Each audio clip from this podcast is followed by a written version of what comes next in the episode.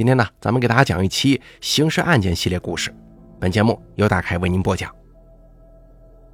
二零一一年，在浙江温岭发生一起命案，某银行客户经理跟原来的一个女同事开房的时候被人杀了，男房客价值一百多万元的奔驰轿车也没了踪影。二零一一年五月二十二号，浙江省温岭市一家酒店监控显示，当天晚上十一点多。一名身穿白色上衣的年轻男子，跟一名身穿花短裙的长发年轻女子先后进入这家酒店的六零六房间。一天之后，也就是二零一一年的五月二十三日傍晚时分，一对中年妇女冒着淅淅沥沥的小雨，脚步匆匆地来到了温岭市公安局城东派出所报案。报案人称，他的儿子在宾馆里不见了，他从早上八点钟就开始打电话。一直打到晚上九点半，儿子的手机都无人接听。而这名报案人呢，就是监控录像里出现的这名白衣男子的父亲。据他说，自己的孩子是当地某银行的经理，工作期间从不早退，从不旷工。可是五月二十三号一大早，他忽然接到自己孩子所在单位领导的电话，银行领导说该经理无故没有到岗，电话也没人接听。据报案人说，那天晚上进入六零六房间的那名穿花短裙的女子与白衣男子是男女朋友关系。报案人在联系不上自己儿子的情况之下，开始寻找儿子女朋友的下落。可令人意想不到的是，经过男女双方家属的寻找，儿子的女友也下落不明了，并且儿子是开了一辆新的奔驰轿车来住店的，结果这辆车也不见了。无奈之下，男女双方的家属只好向当地警方报警。民警立即赶往事发酒店。然而，就在民警打开六零六房门的时候，眼前的一幕让他们心情骤然紧张起来。房间的地毯上有很多血迹，床上还盖着被子，但是被子明显感觉不是原来的被子，上头还故意放了一朵玫瑰花。民警感觉这很有可能是一起命案。于是立即通知技术人员赶赴现场。技术人员赶到现场之后，对房间展开了全面又细致的勘查。技术人员觉得房间内很整洁，也很平静，房间里面并没有留下失踪两个人的任何正常使用物品。然而，技术人员通过细微的观察，还是发现了平静下面隐藏着的血腥一幕。经过初步勘查之后，发现。在房间的墙壁上有多处被抛洒和喷溅的血迹，而且有擦拭清洗过的痕迹，说明这个地方曾经发生过搏斗，并且有人在这儿受伤了。技术人员还发现房间地上的地毯有被人剪切挪动过的痕迹，有两块地毯是从床下面的地毯割下来填补到外面的地毯上的，那两块缺失的地毯下面有新鲜的血迹。这个地毯是比较厚的，如果血迹能够浸润到下面，出血量至少得有上百毫升。除此之外，技术人员在六零六房间的卫生间洗手台的下面、吹风机的边缘，还有靠墙壁的角落边缘，都发现有血迹。经过勘查，警方在现场并没有找到与两名失踪者相关的物品。警方判断，这个房间应该是第一案发现场。那么，这个房间里面究竟发生了什么？现场的血迹与两名失踪者之间到底有什么关联呢？警方推断，这两名失踪者的一方或者双方可能已经凶多吉少了。既然有可能发生命案，那么活要见人，死要见尸，只有尽快找到两名失踪者，才能尽快的为本案定性。警方调来了警犬，对酒店进行全方面搜索。希望能够尽快找到与失踪者有关的线索。与此同时，与本案有关的现场勘查、走访调查、视频勘查、车辆轨迹检索也在同步展开。警方根据失踪白衣男子在酒店前台登记的入住时间，通过酒店的监控视频，很快就查到了两名失踪者在酒店的入住情况。录像显示。失踪男子于二十二号晚上二十二点五十七分开车进入酒店外的停车场。二十二点五十八分，失踪男子下车，随后进入酒店大堂登记入住手续。之后呢，他又返回到停车场通知失踪女子。二十三点，失踪男子再次返回大堂，并进入电梯。失踪男子与失踪女子前后相差仅仅只有三分钟，进入了六零六房间。通过走访调查，酒店人员没有反映失踪男子跟女子退房或者外出的情况。侦查员在监控视频里也没能发现两个人离开房间或者酒店。但是，侦查员在酒店的监控视频当中还是发现了异常。那就是监控录像在五月二十三日零点到凌晨三点四十七分这段时间里出现了空白。侦查员们感觉很奇怪呀，难道这段时间的视频被人为删除了吗？警方于是对电脑进行了技术检查，通过检查发现并不存在人为删除视频的情况。那么会是酒店停电造成的吗？经过调查，那天晚上酒店也并没有停电。如此看来，就只剩下一种可能了，那就是有人故意关闭了监控系统，导致视频中断。警方认为，酒店内部人员涉案的可能性非常大。就在这个时候，正在大楼里进行搜索的警犬，在酒店六楼楼顶上面一个消防蓄水池旁边，表现得异常兴奋。侦查员在水塔的边缘发现有血迹。警犬的异常反应跟水塔边缘的血迹，似乎在向侦查员预示着这里即将会有重要发现。侦查员爬到水塔上，从洞口往下看，发现下面好像有东西啊。经过仔细辨别，最终发现蓄水池内有两具尸体，其中女尸是没有包裹物的，男尸是被床单整个包起来的。尸体被侦查员打捞上来之后，经过家属辨认。正是五月二十二号晚上入住酒店六零六房间的年轻男子，跟身穿花短裙的年轻女子。男士上身赤裸，下身穿着休闲长裤，进入酒店时所穿的白色衬衫缠绕在颈部。在场的办案人员心情十分沉重，谁会把两名年轻男女如此残忍的杀害呢？经过法医对两具尸体的初步勘验。发现两名死者死于刀具致内脏破裂失血性死亡。结合死者开来的奔驰车也同时失踪的信息来看，警方判断嫌疑人有可能作案之后开车逃离了现场。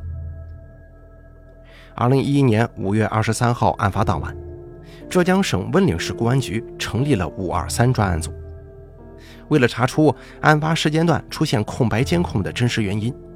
警方对酒店内部的工作人员进行了逐一调查。在调查过程当中，警方有了重大发现：五月二十二号当天晚上值班的两名保安不知去向了。这两名保安姓甚名谁呀？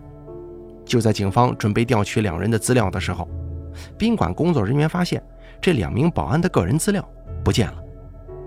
平时宾馆工作人员的资料都放在办公室的文件柜中。其他人的个人资料都在，唯独这两个人的不在了。侦查员对这两名保安的宿舍进行了查看，也没能发现与本案件有关的线索。宿舍里除了一套保安制服还在之外，其他的东西全被拿走了。警方认为此二人有逃跑的迹象。尽管两名不知去向的保安拿走了自己的身份资料，但是警方还是在很短的时间内确定了两名保安的身份。这两个人分别是四川籍的陈远忠和钟雷。到底是不是这两个人进入了六零六房间，并杀害了这对年轻男女呢？警方对监控录像重新进行了分析，结果发现，在五月二十二号晚上十点五十九分，被害男子在前台办理入住手续，从提包里拿出钱款付钱的时候，视频里一名身穿保安制服的男子一直在被害人的身边来回的走动。经过仔细辨认，监控中出现的这名保安就是忽然离开的保安之一陈远忠。被害人开着豪车，一身的名牌，在打开包付房款的时候，包里也装着很多现金。这些呢都被两名保安看在眼中，估计这个时候那两个保安就已经开始策划抢劫了。紧接着，侦查员在监控视频当中看到犯罪嫌疑人陈远忠。在五月二十二号晚上二十三点零七分的时候，到被害男子停在楼下的奔驰车附近转悠了一圈。之后，侦查员在酒店大门外的监控录像里发现，五月二十三日的凌晨五点四十六分，犯罪嫌疑人陈远忠走出酒店大门。侦查员通过继续搜索，从视频里就再也没能发现有关两名犯罪嫌疑人的踪迹了。随后，警方又调取了酒店周边的监控视频。五月二十四号早上七点钟，视频勘查组的侦查员终于找到了受害人那辆消失的红色奔驰车的痕迹。监控录像显示，五月二十三号凌晨三点五十八分，受害人的红色奔驰车出现在温岭市横山头红绿灯路口；三点五十九分出现在泽泰路口，之后驾驶车辆往城北方向去。专案组综合以上信息，对犯罪嫌疑人的作案轨迹进行了分析。犯罪嫌疑人在前台看到被害人从包里拿钱出来的时候，这包里有不少钱呢，并且还开着豪车。于是，在当天晚上十二点钟，把监控切断，伺机进入房间内去作案杀人。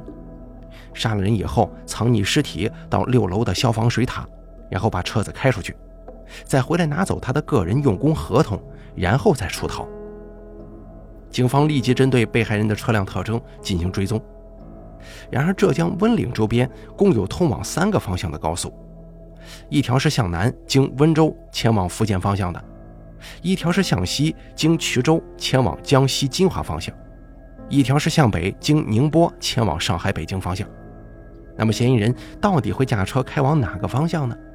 侦查员一时难以判断。随后，侦查员发现。受害人的红色奔驰车在五月二十三号中午十二点十一分从台州院桥上高速驶往温州方向。侦查员查遍了沿途所有的收费口，均没能找到这辆车下高速的记录。为了尽快确定犯罪嫌疑人驾车逃跑的路线，专案组派一组侦查员火速赶往温州，往南进入福建的高速公路，沿途调查。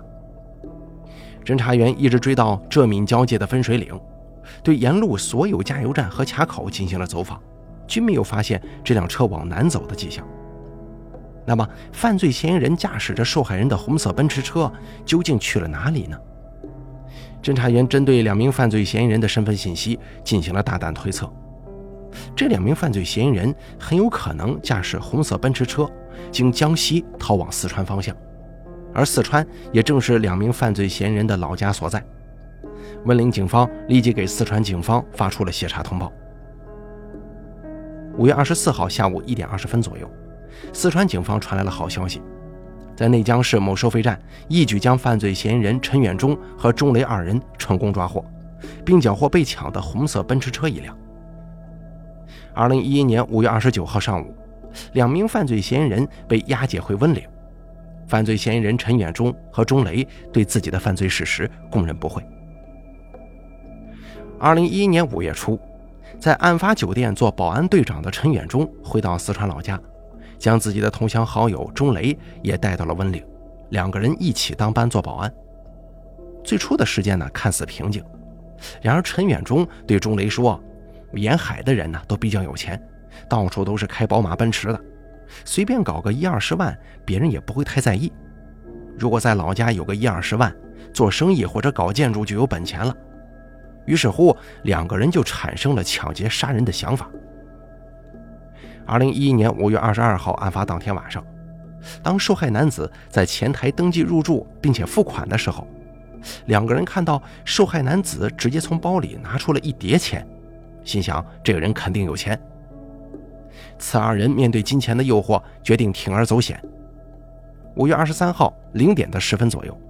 两个人将酒店的监控系统关闭之后，在深夜一点三十四分，陈元忠伙同钟雷携带作案工具，以酒店保安的身份，借口检查电源线路为名，敲响了六零六房间的房门。